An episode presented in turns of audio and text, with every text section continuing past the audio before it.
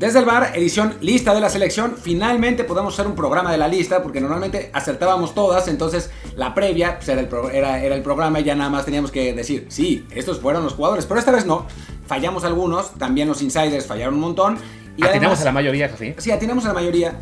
Eh, hay que decir que leí el tuit de Medrano de antes y también atinó a la mayoría, así que algo está mejorando.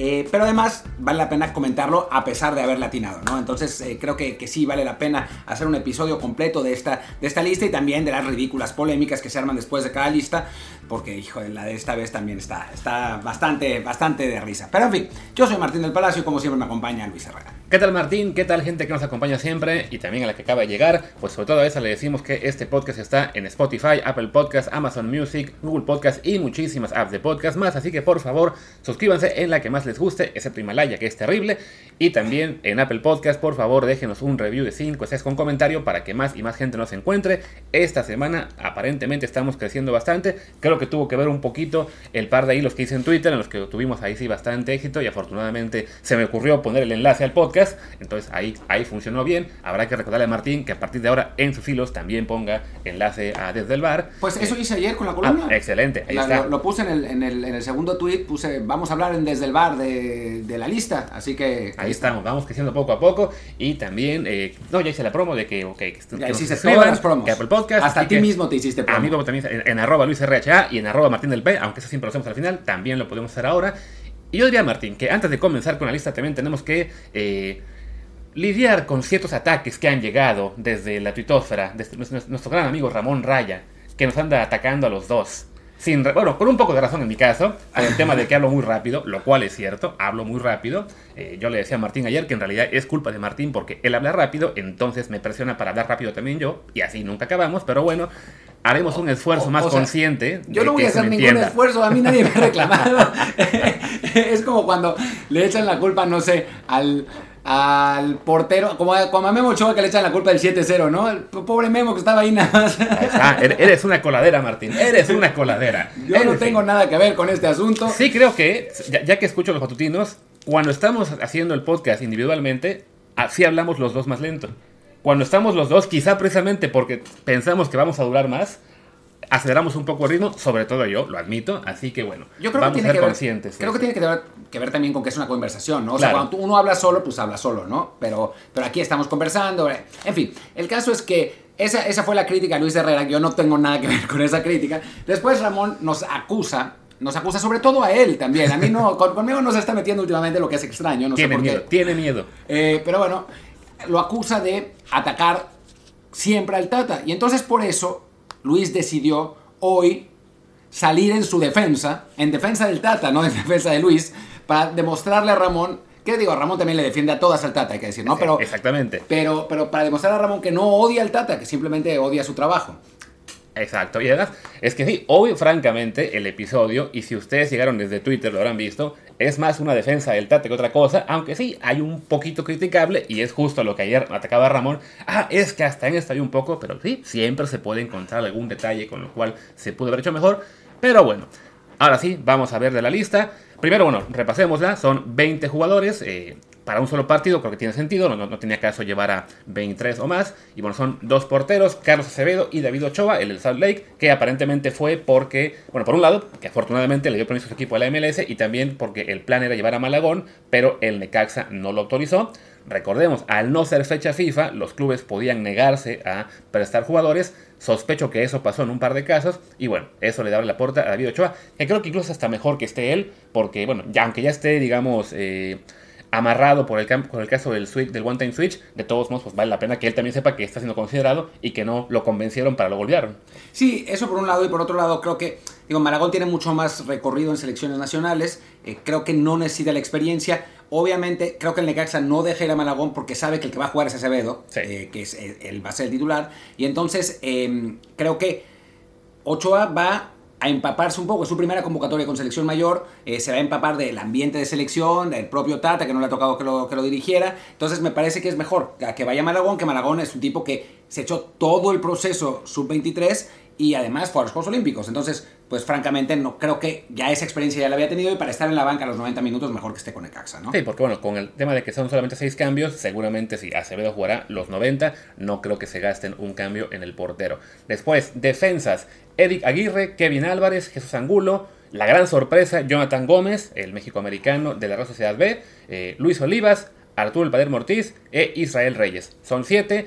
Habíamos mencionado a 6 estos 7, no nos imaginábamos el caso de Jonathan Gómez, de entrada pues por estar en Europa y también porque había jugado hace no mucho con la selección de Estados Unidos un amistoso similar a este, molero inventado en fuera de fecha FIFA. Contra Bosnia, un partido Algo así. Y bueno, México ahí hay que aplaudir el buen trabajo de la, de la, comisión, de la comisión perdón, de selecciones nacionales que justo pues para defender ese ataque de Estados Unidos de un jugador que ha estado eh, en el proceso de, juveniles de México los últimos años, pues también le dan esta convocatoria y pues lo recuperan en parte, ¿no? Él todavía podrá decidir después con cuál quiere quedarse, pero bueno, siendo un prospecto lateral izquierdo que lo está haciendo bastante bien en la Real B, en la segunda de España, que es una liga muy competitiva, que ya es titular ahí, y que además es el puesto en el que más frágiles estamos junto con la lateral derecha, pues en una de esas se cuela a la, siguiente, a la lista final, así que qué bueno que se le esté jalando. Yo creo que es muy joven, o sea, creo que tiene 18 años, veo complicado que se cuele, francamente, pero, pero bueno, es importante, será un jugador, o sea, ha sido parte del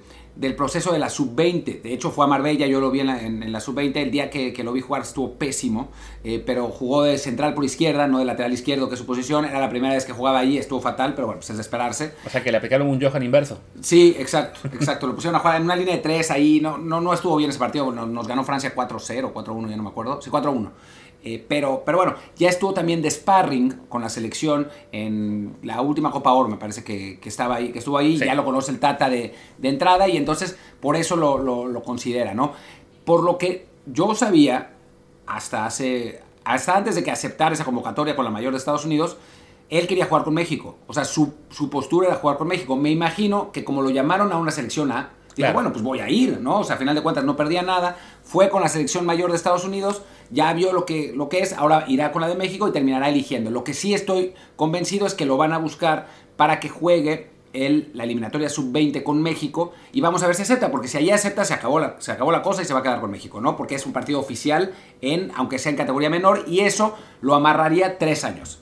Sí, que ya sea la cosa de que lo convenzan de ir a esa sub-20, que es donde sería más útil, porque por, calidad definitivamente sería un muy buen apoyo, o que le tengan que ofrecer Nations League, donde pues a lo mejor para él es más interesante porque ya es de nuevo con selección A, pero realmente ahí sí pues no hace tanta falta para enfrentar a que son Surinam y Jamaica, ¿no? Y Panamá, ¿no? Creo, uno de los tres, bueno, eran solamente, son, solamente dos. Jamaica, sí tienes razón, Jamaica, Surinam y ya. Y ya, entonces, francamente, pues creo que le haría más bien que esté con la sub-20, como ha sido el caso de Marcelo Flores, que ha estado jugando con la sub-20 precisamente pensando en ese premundial, preolímpico, pre todo lo que se les ocurra en CONCACAF. Eh, y bueno, lo que decían que por ahí se puede acordar a la mayor es viendo que el salto que tuvo que dar de nivel en cuanto a estar jugando, no en la MLS, sino en esta United Soccer League, o como se llame, la segunda categoría de Estados Unidos, que tampoco tiene ascenso, eh, irse a la segunda de España, a la filial de la sociedad, que es un equipo. ¿Es la segunda o la segunda B? Es segunda. la Real está jugando, su filial eh, fue la que eh, avanzó, ascendió a segunda B, de hecho, perdón, a segunda Real. De hecho, fue la que le ganó a la Andorra de Piqué. ah, mira. aquí todo está ligado. Rubi, Rubi, ¿cómo puede ser? ¿Cómo puede ser? está jugando ahí en ese equipo. Llegó, recordemos que, bueno, eh, Jonathan no se pudo ir en el verano porque él cumplía 18 el 1 de septiembre, justo un día después del cierre de mercado. Entonces se tuvo que esperar hasta el invierno para llegar a la Real y de todos modos se hizo pronto de un puesto como titular en el equipo B e incluso ya fue convocado alguna vez con el primer equipo, aunque no debutó. Y bueno, si ha logrado dar ese salto de calidad, eh, o más bien manejar ese salto de competencia de una segunda categoría estadounidense a la segunda de España con cierta solvencia, no podemos descartar que le pueda llenar el ojo al Tata y a quien haga falta para Quizá no para jugar con México como titular en el Mundial, pero por lo menos para que valga la pena usar uno de esos tres puestos extra que tenemos en esta Copa del Mundo. Y después, algo que es importante mencionar, y ya ves que los gringos lloriquean, no es cierto, no es por las agencias, no tienen que ver con los dueños. Pues la agencia de Jonathan Gómez es Octagon, que es la agencia más grande del mundo, o sea, es más grande, es más grande que Wasserman, es más grande que IMG, es la agencia más grande del mundo, y entonces como hemos dicho ya muchas veces, no importa que sea México-americano, lo que importa es que esté en la agencia correcta. Él estaba en octagón y se fue a la Real Sociedad B, a Europa, como tantos otros prospectos gringos que están con las agencias buenas y se van, ¿no? O sea, creo, creo que eso es y es algo que voy a poner en Twitter al rato. no, si lo hago yo primero.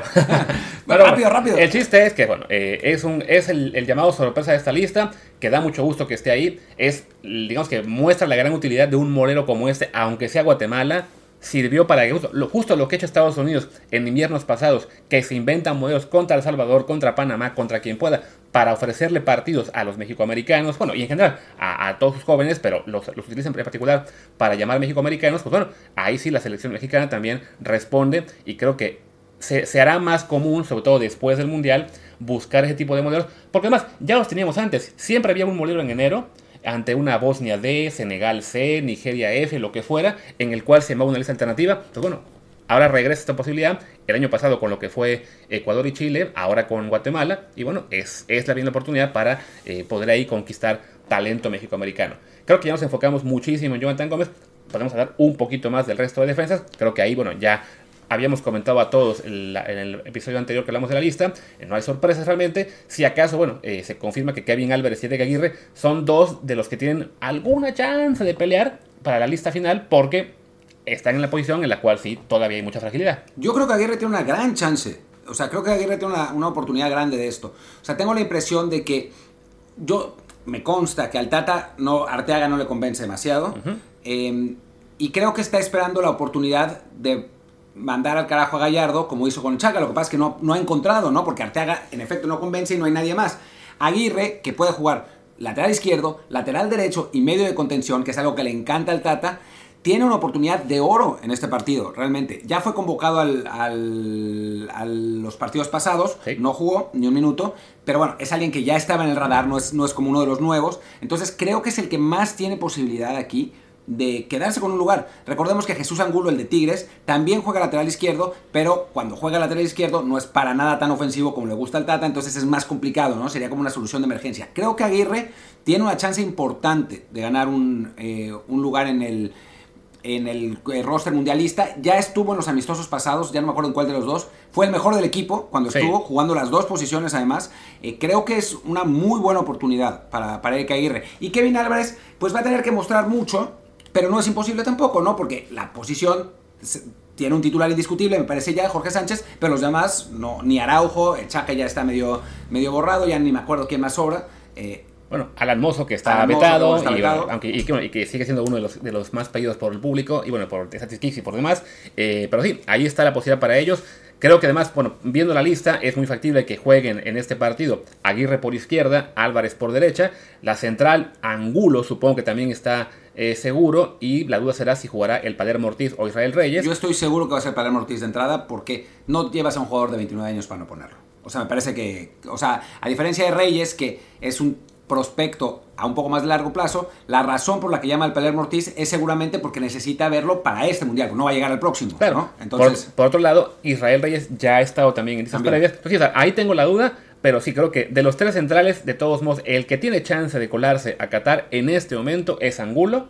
Eh, aunque él depende mucho de que haya una lesión de los cuatro de arriba, ¿no? Ya hemos comentado que Moreno, Araujo, Montes y Johan la tienen básicamente segura, salvo que uno de los cuatro caiga lesionado, lo cual puede pasar no es Entonces, bueno, ahí para Angulo es la gran oportunidad. Creo que para Ortiz es, pues sí, el llamado, la posibilidad, quizá también para ver si puede estar él en el grupo de Nations League veo muy, muy difícil que se cuele al Mundial, pero bueno, siendo uno de Pumas, pues habrá que echarle porras, pero sí, se, se ve muy, muy complicado. A ver, yo no lo veo tan imposible, o sea, lo veo, veo las posibilidades bajísimas, ¿no? Pero no lo veo completamente imposible, por eso, porque no, o sea, no lleva bigón, digo, porque no le guste lo que quieras, pero también porque no considera que tenga ninguna posibilidad de ir al Mundial, ¿no? O sea, porque en la posición no hay ninguna posibilidad.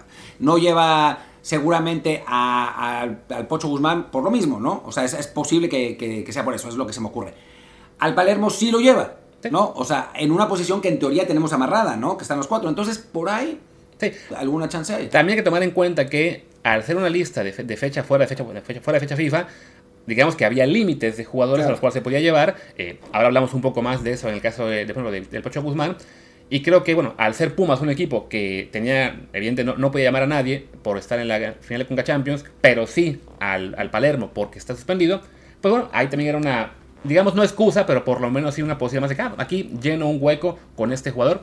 Sí creo que vaya, está complicadísimo, pero bueno, esperemos que lo haga bien y por lo menos se gane otra oportunidad. Porque este tipo de historias que de repente hacen falta, ¿no? Un jugador más veterano que se la pasó en el ascenso, la expansión o como se llame, que sacrifica salario para irse a Pumas Tabasco, al menos según la leyenda. Y mira, acaba un año después teniendo su primera selección. Eh, pues sí, es, es, una historia buena que, que, vale la pena seguir, ¿no? Creo que ya de los defensas no nos queda mucho más que decir. Olivas está ahí como proyecto muy, muy, muy a futuro. El propio Jonathan creo que también es más pensando a largo plazo, pero ojalá se cuele. La ventaja de Olivas es que es un central zurdo, entonces por eso siempre, siempre hacen falta esos en, el, fútbol mexicano. Así que, que por eso, pero sí, creo que más bien hablemos de la media cancha, que está el Piojo Alvarado, el eterno Piojo Alvarado, eh, Fernando Beltrán, Jordan Carrillo, que es, fue una de las sorpresas. Habíamos medio lo habíamos medio mencionado y pensado que no, iba, que no iba a ser, pero fue Jordan Carrillo. Luis Chávez de Pachuca, Sebastián Córdoba, que pues, en su enésima oportunidad, Marcelo, Eric Lira y Eric Sánchez de Pachuca. Sí. Sendejas cuenta hoy como delantero, aunque bueno, también puede jugar de repente en el esquema del Tata, puede jugar como interior, ¿no? Aquí, bueno, la, como dice Martino, la, la sorpresa es Jordan Carrillo, que eh, tuvo un muy, buen, un muy buen 2021 y como que había decaído un poco, en parte porque en general el Santos Laguna este año ha sido un desastre, eh, pero bueno, ya el hecho de que lo habían visto. Tú lo viste, si no me equivoco, también en Marbella. Lo vi en Marbella y estuvo muy bien. Eh, a diferencia de la sub-20, que estuvo fatal, el día que los, que los vi, no, pero también el, día, el partido anterior habían perdido con Inglaterra también por Madrid. Eh, la sub-21 se había visto muy bien. Eh, y lo vi, los vi jugar contra Suecia, un partido ganaron 2 a 0. Jordan entró en el segundo tiempo porque había sido titular el partido anterior y cambió al equipo, jugó muy bien. Y lo llaman, yo creo que más que por lo de Santos Laguna, por lo que ha mostrado en selecciones menores. ¿no? Es. es el mejor jugador de ese, de ese equipo, de ese grupo, que es un grupo muy parejito, o sea, no, no es como la sub-20 que tienes a Marcelo, a Fidel Ambriz, a Mariscal de Santos y el resto. En la sub-21 es un, es un grupo muy parejito, pero Jordan sí eh, tenía, mostraba la onza, ¿no? Mostraba la, la diferencia. Y digo, lo que ha mostrado en Santos es medio, o sea, ha mostrado talento y medio cabeza de termo, porque ya se hizo expulsar una vez, estuvo a punto de hacerse expulsar otra vez. Entonces, bueno, algunos errores ahí de inmadurez, pero de que tiene el talento lo tiene. Yo no estoy seguro que vaya a jugar este partido, me suena que no. Pero, pero bueno, tenerlos en los entrenamientos con este grupo más grande creo que va a ser importante. Y es un jugador que sí de esos que no tenemos muchos, ¿no? Entonces creo que es, que es importante que, vaya y es, eh, bueno, eso es una, una buena noticia, la verdad. Sí, sí, francamente, es el, sí, otro jugador que es más un proyecto a largo plazo, pero que es bueno que lo sigan mirando. Tanto que hemos criticado al Tata Martino de que solo está pensando en el corto plazo y en lo que le va a servir ahora y que no y que le vale gorro lo que pasará después de Qatar. Bueno, en este caso, Carrillo es otro, otro jugador que muy difícilmente tendrá chance de ir a Qatar Quizá él esté en el grupo de Nations League. Bueno, no, porque. Sí, sí, sí, porque él no, puede estar en el premundial. Pero sí en Tulón.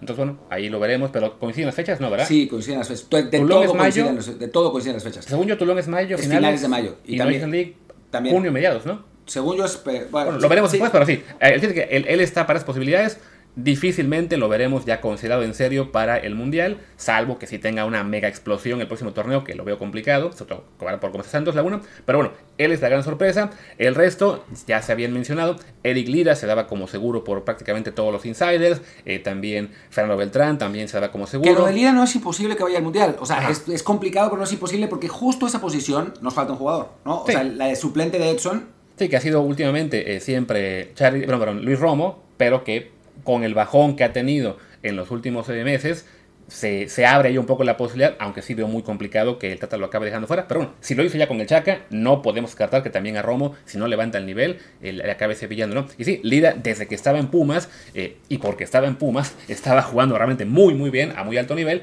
se lo lleva a Cruz Azul y ahí se mantiene también jugando en de forma. Es un jugador joven, tiene que 21 años apenas. Eric de 22, creo. Quizá haya 22. Entonces, es esa posición definitivamente ahí está abierta una posibilidad para que, para que se juegue el Mundial. 21, está por cumplir 22. Ahí está. Entonces sí, él creo que seguramente va a ser el titular en ese partido, creo yo. Debe ser. Ya, sobre todo porque ya, no va nadie más, además, dentro de, ese, dentro de ese grupo. O sea, podría jugar... Eh, con Erika Aguirre de contención, en lugar de usar el lateral izquierdo, pero entonces no tenemos lateral izquierdo. O sea, Jonathan, que, no queremos que, juegue mucho, entonces... Es complicado, así que sí. la, lógica es que juegue Eric Lira. Digo, una posibilidad sería ahí uno de los de Pachuca, aunque creo que ellos están los dos más habituados a jugar en, en, doble pivote, entonces no los veo como el contención estilo Edson Álvarez de la, de la Copa del Mundo. Y ya que mencionado los de Pachuca, habíamos especulado en el, en el programa de previa que estaría únicamente o Chávez o Eric Sánchez, sobre todo por el tema de los límites, digamos, un poco que los clubes podrían poner de convocados. Creo que al, ver en esta lista a Kevin Álvarez, a Luis Chávez y a Eric Sánchez, esa es la principal explicación de por qué no está el Pocho Guzmán. Sí, no, te voy a decir, porque llama a dos mediocampistas de Pachuca. Podía no haber llamado a uno y haber llamado al Pocho Guzmán, ¿no? O sea, podía haber llamado al Pocho Guzmán en lugar de Luis Chávez, por ejemplo, que es un jugador más veterano, creo que tiene 26.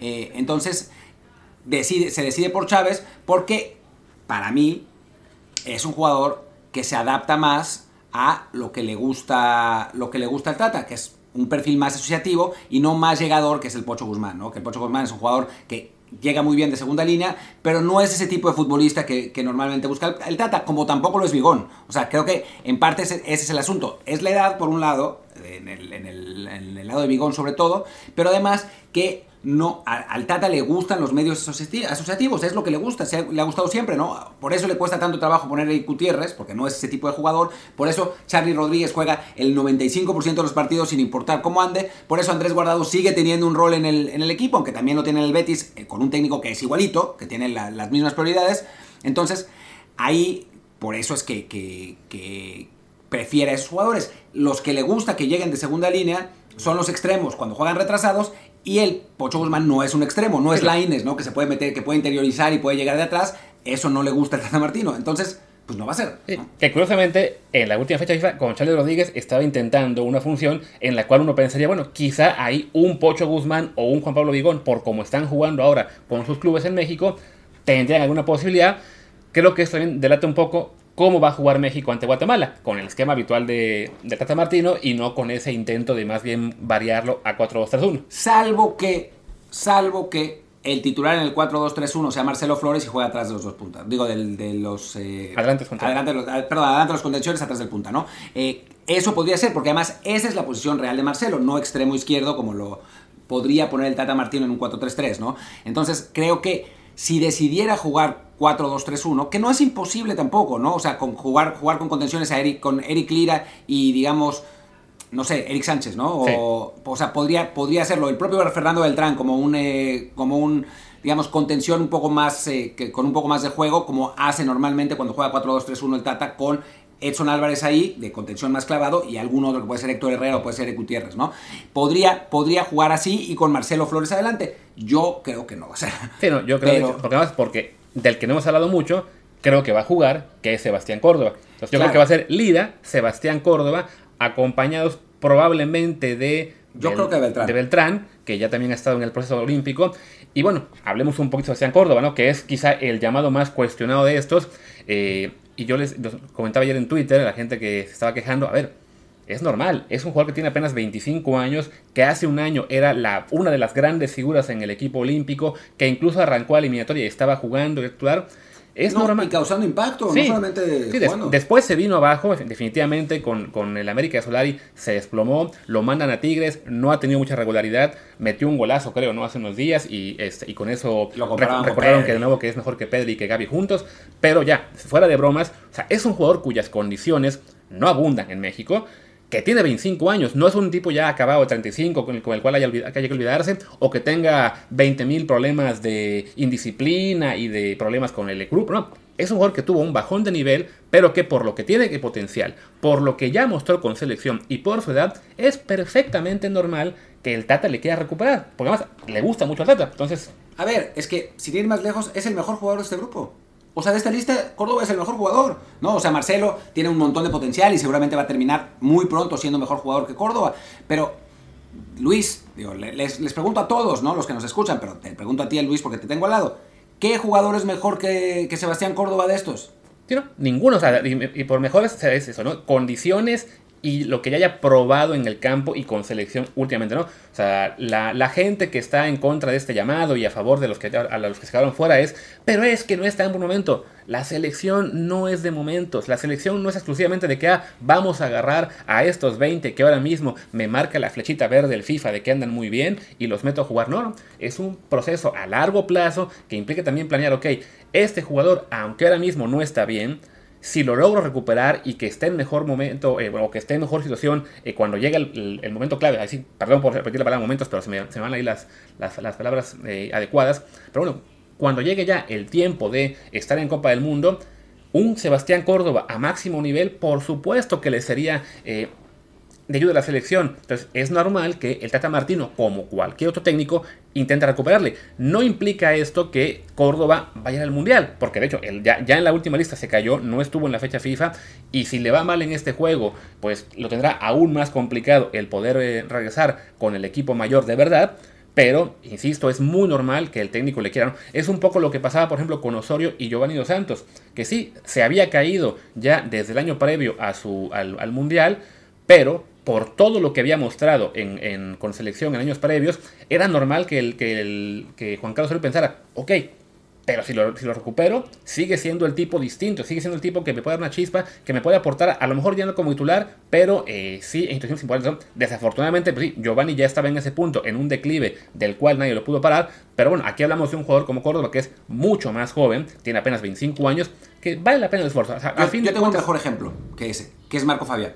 O sea, un jugador con un montón de talento, con la cabeza en cualquier parte a veces, eh, sobre todo cuando estaba en México, ¿no? O sea, cuando, cuando estaba en México, Fabián era eso. O sea, de pronto en Chivas la rompía y después pasaba cuatro partidos sin jugar bien y después otra vez se, emocionaba y después jugaba con la selección y lo hacía súper bien, como lo hizo en los Olímpicos, como Córdoba lo hizo también en los Olímpicos y después no pasaba nada con él. De pronto cuando se fue a Alemania todo el mundo se reía y en Alemania la rompió y nadie entendía nada y se convirtió en un jugador mucho más regular. Digo, no sé si vaya a pasar esto con Córdoba, yo lo dudo porque pues estando en Tigres está complicado, pero son jugadores parecidos, incluso de perfiles parecidos, ¿no? O sea, jugadores con buena pegada de media distancia, jugadores que llegan desde segunda línea, jugadores más verticales, ¿no? O sea, son futbolistas similares y que, digo, a Marco Fabián no le decían pecho frío porque no existía ese término, o sea, nadie, nadie le decía a nadie pecho frío en aquel entonces, pero se le podía decir, ¿no? O sea, la diferencia es que Córdoba, pues parece que no se va de fiesta. Marco Fabián sí parecía que, lo que le gustaba era el Raven. De hecho, pues te acuerdas que Zancadilla lo chingaba, lo chingaba, lo chingaba, porque según, según él estaba todo el tiempo de borrachote.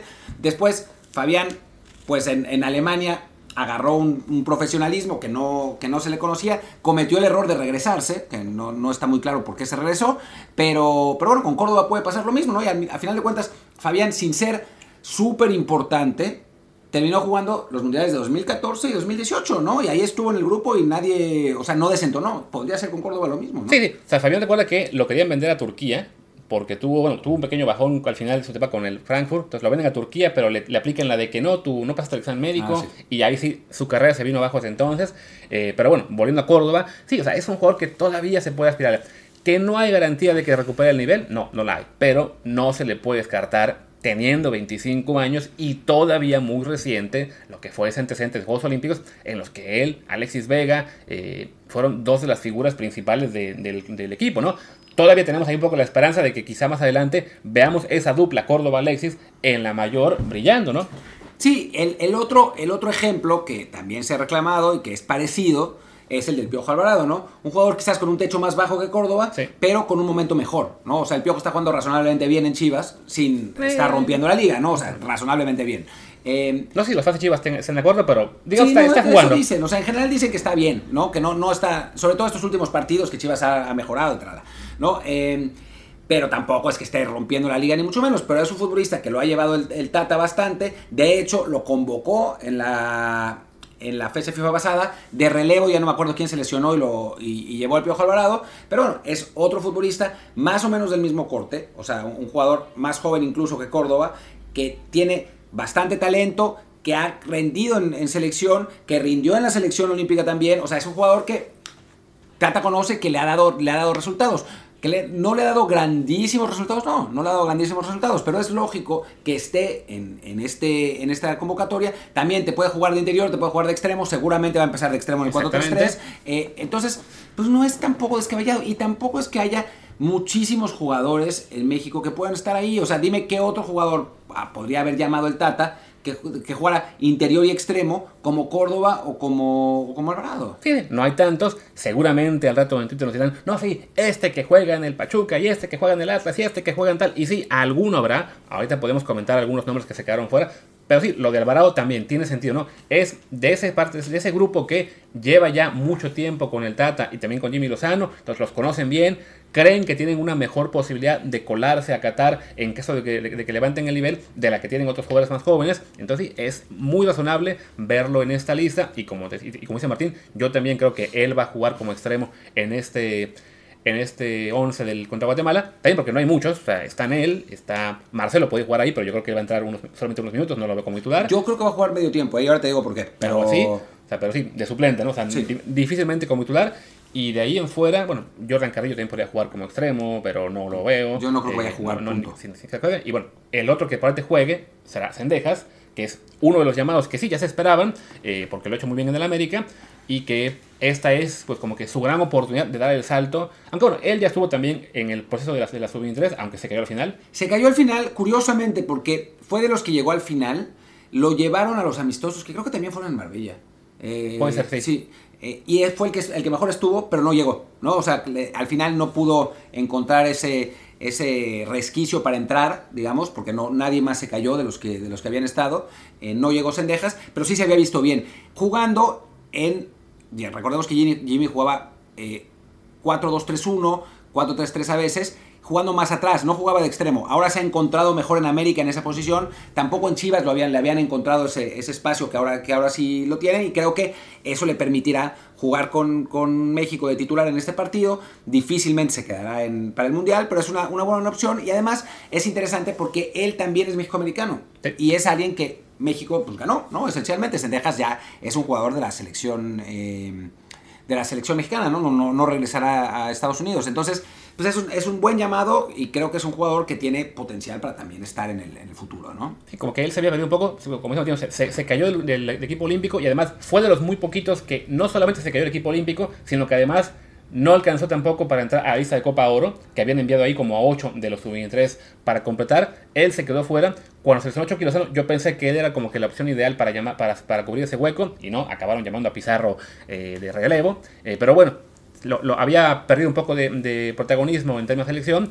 Con Necaxa lo hace bien, se lo lleva el América, también está jugando bien. Entonces sí, merecido llamado y seguramente va a ser él, junto con Piojo Alvarado, quienes arranquen como extremos titulares. Y ya, solo queda mencionar los nuevos que llaman en, este- en esta ocasión, que son pues Santiago Jiménez, como todos sabíamos, y que seguramente va a ser el titular. Y Eduardo Aguirre, otra sorpresa relativa.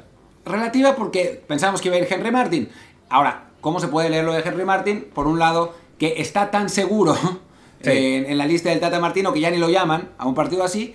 Y por el otro lado, que quizás eh, nos gustaría que fuera esto, pero me parece que más bien va a ser el- lo primero, que está buscando alternativas realmente el Tata y por eso no lo lleva, ¿no?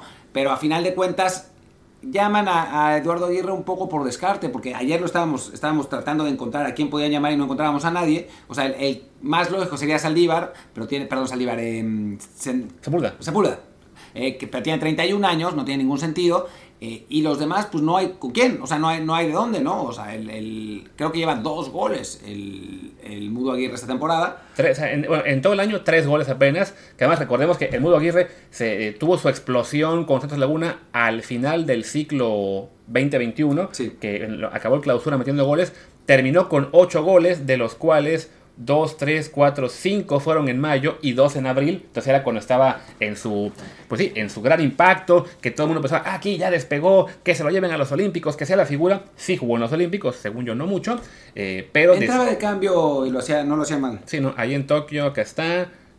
Acabó jugando 5 partidos, todos de cambio, apenas 54 minutos, pero metió dos goles. Entonces, parecía que sí, estaba en un proceso de, crecimiento, de explosión. Desafortunadamente, vuelve a Santos Laguna eh, esta temporada y apenas lleva 3 goles en 28 juegos, a pesar de que aún está jugando como titular. O sea, no es que, no es que haya vuelto a Santos y ahí lo hayan mandado a la banca por el cambio de técnico, lo que sea, ¿no? Hu- Hubo un, ra- hubo un rato que estuvo en la banca y ahora ya, ya volvió a la, a la realidad. A mí me parece un jugador con, con un techo muy limitado. O sea, yo no, a mí no me parece que sea un, que es, que sea un, es un poco un chuletito Orozco de estos tiempos. Por ahí, ¿no? Digo, estaba muy bien en el verano, o, sea, o lo que fue primero verano y o sea, ese gran cierre del clausura, el ir a los Olímpicos, meter dos goles en apenas 50 minutos, pues es eh, destacable, pero sí, vuela Santos Laguna eh, y ahí sí ya se ha apagado, apenas lleva tres goles, ni nos acordábamos de él ayer cuando, o antier cuando hablamos de las posibilidades de esta lista, y bueno, como dice Martino, quizá por descarte lo acaba llamando el Data, seguramente va a jugar un ratito en, el, en este partido, o sea, de, de los de los, de los nueve cambios que tendrá disponibles el Data, creo que los que no vamos a ver, o sea, los, descartados quizá por términos serían el propio Ochoa, Carrillo y alguno más se quedará fuera. Olivas, pero, quizás. Por ahí, sí, por central, pero sí creo que Aguirre entrará un ratito para darle descanso a, Chaco, a Chaquito, que es el titular de este, de este equipo. Y, que esperemos que, que, realmente aproveche la oportunidad. Lo ha hecho, en los amistosos que ha jugado lo ha hecho, la verdad. Y es un futbolista que digo, para mí tiene un potencial muchísimo más alto que, el Mudo Aguirre. Ojalá que se despache con algún gol. El, que el, que metió en el amistoso contra, ya no me acuerdo cuál de los dos, contra Ecuador, creo. Fue un golazo, eh, pegándole, pegándole de zurda pueste cambiado. Siguen sin darle, contra Chile, siguen sin darle el protagonismo que debería en Cruz Azul. Siguen poniendo a, Ayer salieron sin nueves, sin nueve. Después entró y ganaron 1-0. No metió él el gol, pero bueno, sirvió. Entonces, sí creo que es, un futbolista el que, que, merece minutos, que debe tenerlos y que, es una, que debería ser una alternativa para México en este mundial, ¿no? No, en, el próximo. Lo que pasa es que el Tata prefiere a Henry Martin. Sí, y desafortunadamente, pues bueno, en este momento eh, Chaquito, al tener poco protagonismo en Cruz Azul todavía y su edad, apenas tiene 21 años, pues no, no ha logrado. Así han cumplido, además, lo cumplió hace en, abril, hace unos, Felicidades, Chaquito. Cuatro días, exactamente. Ya, ya puede ir a Estados Unidos y beber, si quiere. Espero que no lo haga, por favor, que ya tenemos suficientes fiesteros. Eh, pero bueno, este es un buen oportunidad para él, para, para jugar que se despeche contra Guatemala, que meta aunque sea un gol y así siga en el radar de, la, de, selección mayor. Supongo que él va a estar en el grupo que va a ir al Nations League. Como que se, presta más para él, para que juegue bastante. Aunque ojalá que fueran los amistosos también. Ojo, ya, ya chequé los calendarios y se empalma todo. Se empalma Nations League, amistosos y Toulon. Así que van a tener que armar tres grupos distintos para, que, el equipo que vaya a la Nations League, quién sabe qué carajos va a ser. ahí la bronca es que a ver si hay una, ensalada un poco como, como fue la de la Copa Oro, sí, Copa Oro y, Olímpicos, que acabaron juntando grupos de 40, después se fueron, cosa eh, mandaron a 20 a un torneo, de ahí se fueron 10 a la Copa Oro, en fin, eso ya es una locura. Lo que pasa es que no puedes decirle a Tulón que no, ¿no? O sea, al final de cuentas es, es un torneo muy importante, el grupo que nos tocó está tranquilo, o sea, México debería avanzar, pero si, si, pasa, está Argentina, está Brasil, está Portugal, o sea, son rivales Francia, son, son rivales que pueden ser muy interesantes, entonces, y le, le toca Gana, que seguramente va a llevar una sub-41, así que va a ser un equipo, un equipo complicado, se tenía que ir a Toulon, y pues la verdad es que la Nations League es de chocolate, y pues chin, ¿no? O sea, y seguramente no ganaremos, perderemos con Jamaica, como siempre que llevamos equipo B, perdemos con Jamaica, pero bueno, una cosa más, Luis, antes de despedirnos, el caso Marcelo Flores, o sea, yo lo sé por, por muchas fuentes además, no solamente por una, que la idea del Tata Martino es darle la oportunidad a Marcelo Flores de que se gane su lugar en Qatar y por eso veo muy probable que le dé por lo menos 45 minutos. Eh, no sé si vaya a empezar, no, no me lo imagino, pero no va a ser los 10 minutos de la vez pasada. Esta vez sí le van a dar tiempo, eh, va, va, a ser, es como el primer paso para generar ese impacto, ¿no? Porque después lo más probable es que recordemos que hay otro torneo que se empalma, que es la eliminatoria sub-20, que es, también en las mismas fechas. Y Marcelo es la gran figura de ese equipo y la idea es que vaya con ese equipo porque es eliminatoria, es clasificatoria a los Juegos Olímpicos. ¿no? O sea, al Mundial. Lo que pasa es que el Mundial es más fácil porque van cuatro, para los Juegos Olímpicos van dos, o sea que hay que llegar al final. El calendario para México es muy propicio, evitamos a todos los difíciles, o sea, Estados Unidos, Canadá y Honduras están todos del otro lado. México, si gana su grupo, tiene pues no diría que el camino libre, pero pues mucho más, mucho más sencillo. Entonces, eh, pues sí es importante tener ahí a, Marcelo, ¿no? Y además recordemos que a Marcelo, si juega ese, ese premundial, lo amarramos con Amarrado. ¿no? Entonces, es una de las pocas oportunidades para Flores de tener minutos con la selección mayor y creo que se los van a dar. ¿eh? Sí, de acuerdo. Y también, bueno, antes de cerrar, eh, ver un poquito de lo que es esta polémica. Ya, ya, ya mencionamos el caso de Bigón y de de, y de Pocho Guzmán que están fuera del equipo. Ya especulamos un poco, bueno, por qué pueden estar fuera cualquiera de los dos. Un, poco lo, es, lo que es que el Tata no le guste ese tipo de mediocampista. También el tema del el caso del Pocho, que bueno, que llamó mucho de Pachuca, que a lo mejor le interesa un poquito más. El con Bigón, la edad no se puede descartar, o sea, tiene 30 años, cumplirá 31 previo al Mundial. Eh, no ha sido un jugador que digas tú, toda tu carrera ha sido espectacular, ¿no? Simplemente ha ido progresando poco a poco. El paso a Pumas le ayudó para convertirse un jugador más importante. Salta a Tigres, ahí también lo ha hecho bien. Sí, está en muy buen momento, sin duda. Pero yo siento que, sobre todo ya una parte de la prensa, porque además siempre hay que quejarnos de algo, y bueno, hoy fue su nuevo llamado, lo están convirtiendo 20 años después en la nueva versión de lo que fue Tato Noriega en 2002. Ese gran ausente sin que realmente sea un jugador significativo. Sí, es que es eso. O sea, no es un mal jugador. O sea, si lo hubieran llamado nosotros hubiéramos dicho, qué bueno que lo llamaron. O, o sea, vamos, vamos a verlo, cómo funciona Bigón. Y pues lo podrían haber llamado en lugar de, no sé, del Piojo Alvarado, al que ya todo el mundo conoce, aunque no puede jugar Bigón de extremo como el Piojo sí, ¿no? Pero, pero, pero pues tampoco es para tanto. Yo creo que va a terminar yendo a Nations League porque no tenemos jugadores suficientes, ¿no? O sea, ser, alguien tiene que ir, ¿no? Pero, pero, eh, no, no, o sea, no me parece que sea tan grave. Lo que pasa es que nos encanta lloriquear. Claro. ¿Te acuerdas, Luis? ¿Te acuerdas? Y si te acuerdas, porque ya lo hablamos, pero ¿quién fue el jugador por el que lloriquearon y lloriquearon y lloriquearon y lloriquearon desde 2018? Pizarro. Pizarro, que ahora nadie lo quiere, no lo quiere en la selección. Y dicen, no, en ese tiempo estaba jugando muy bien. Ni madre, era el mismo jugador. No, y además, tuvo oportunidad con selección en la Copa Oro previa, le fue de la patada, nunca demostró nada. No, el, eh, perdón, Osorio nunca le pudo encontrar posición, un poco como también Tata Martino no le ha podido encontrar posición, y se quedó fuera. Lo que mencioné que es Tata Noriega, ¿no? Que todo el mundo se acuerda. Pero es que la estaba rompiendo en aquel año en la Libertadores con Morelia. A ver, punto número uno.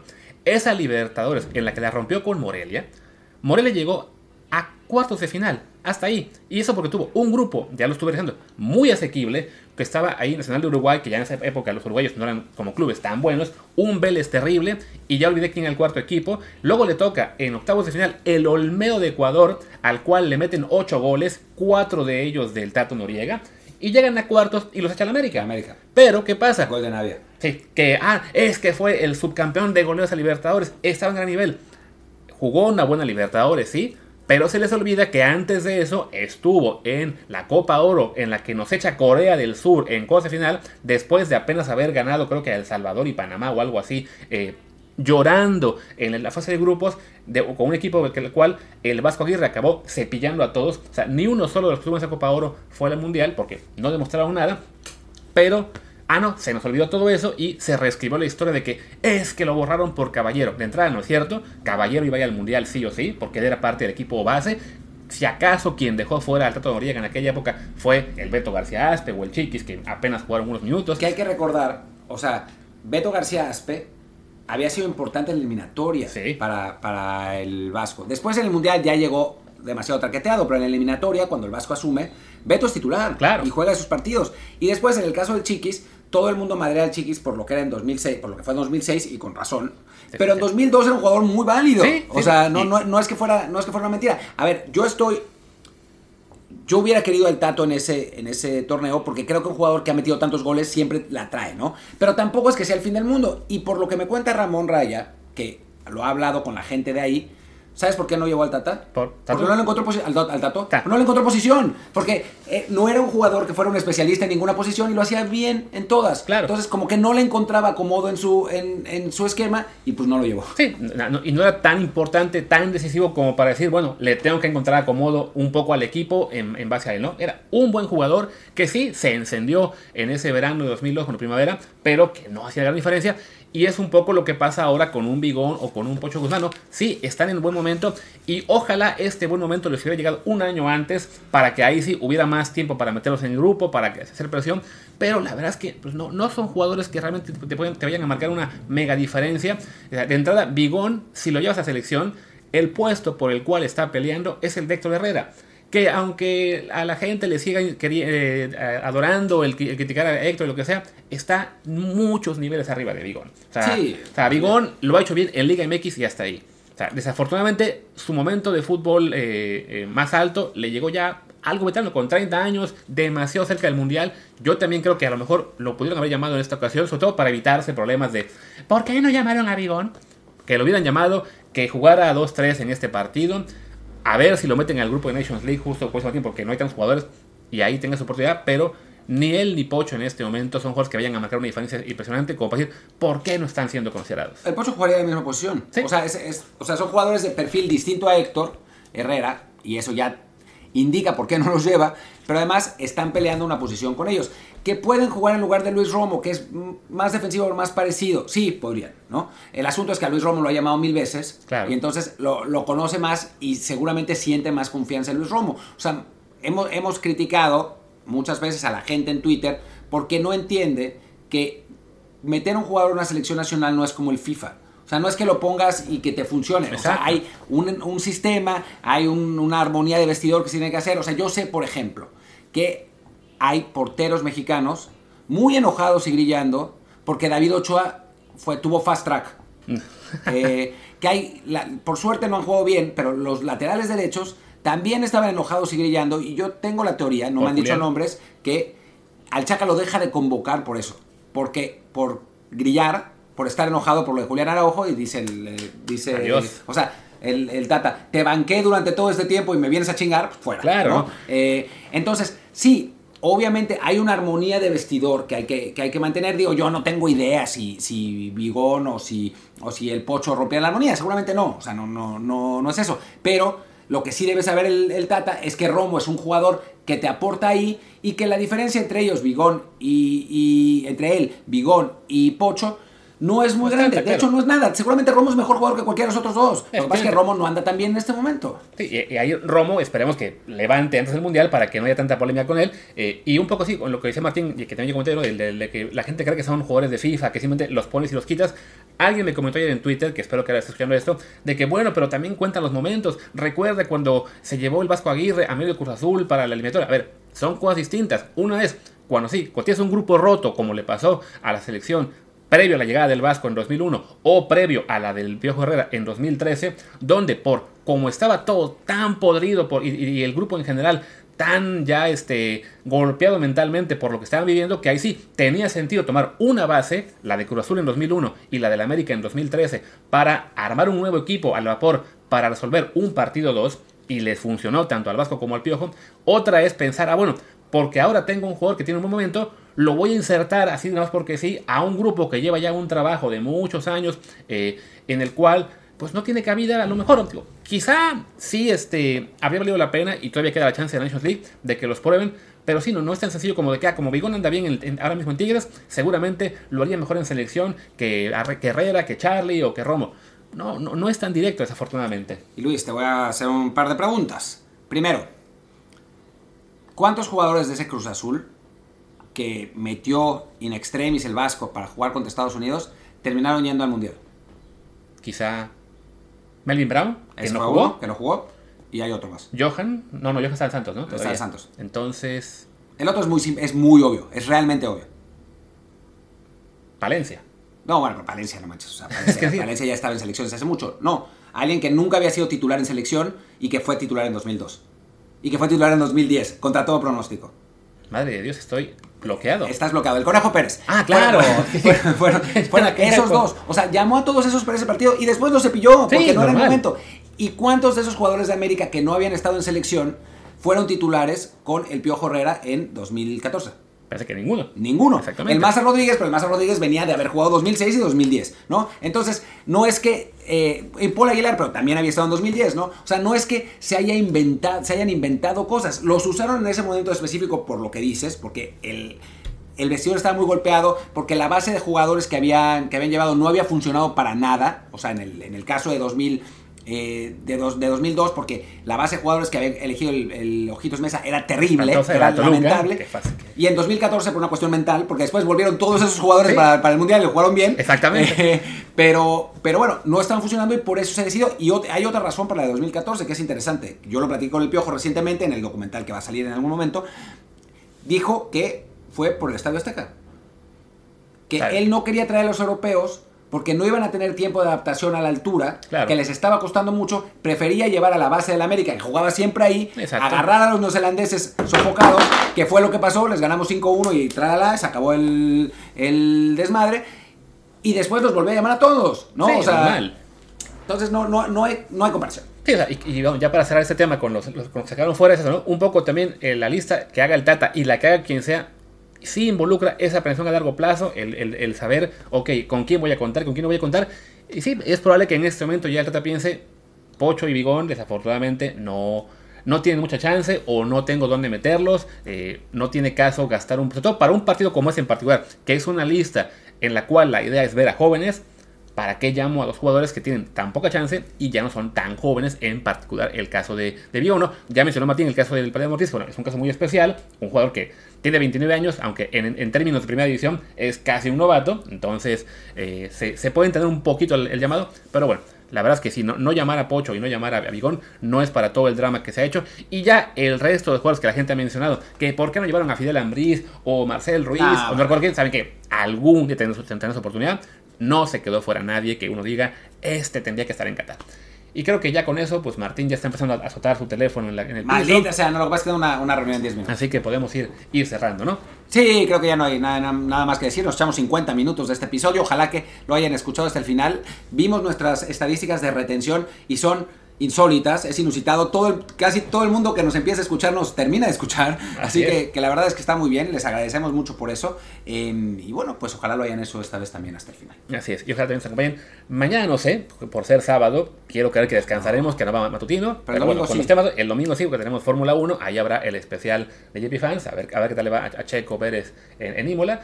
Y bueno, de todos modos, pues por cómo ha sido la fecha, no puedo descartar que mañana sábado me aviente yo un matutino. Si sale tema, espero que no, porque nos merecemos aunque sea un día de descanso. Y ya, en todo caso, bueno, el domingo regresamos con lo que será el repaso de la Fórmula 1 en Imola. Eh, a la hora que estos, que, que, bueno, a la hora que estamos grabando esto, aún no se corre la quali, pero seguramente para cuando ya eh, lo escuchen ustedes, ya se habrá eh, definido el orden de partida. Recuerden que mañana sábado es carrera sprint, así que hay doble chance de ver la Fórmula 1. Y ahora recuerdo por qué si vamos a hacer doble episodio entonces mañana, porque también hay carrera. Ah, claro, sí. algo haremos, pero bueno, aquí estaremos y ya para hablar de nuevo de fútbol eh, y temas de México y mi casa en Europa, estaremos el lunes seguramente. Por lo pronto, despidamos. Yo soy Luis Herrera, mi Twitter es arroba luisrha. Y el mío es Martín del Palacio, no Martín del Palacio, Martín del P, arroba Martín del LP y el del podcast desde el Par. POD desde el Par Pod, muchísimas gracias y pues nos vemos mañana y pasado, ya no sé cuántos días, pero eso sí, Escuchen los anuncios porque con eso son los que nos pagan. No, no, no, no se salten los anuncios, por favor, por favor. Sobre todo, si me entendieron bien hoy, que yo creo que sí lo Intentó, lo intentó, hizo un gran esfuerzo. También por eso llegamos a 50 minutos, porque yo tuve que hablar a, a 0.8 de mi velocidad normal. en fin, hasta luego. Chao.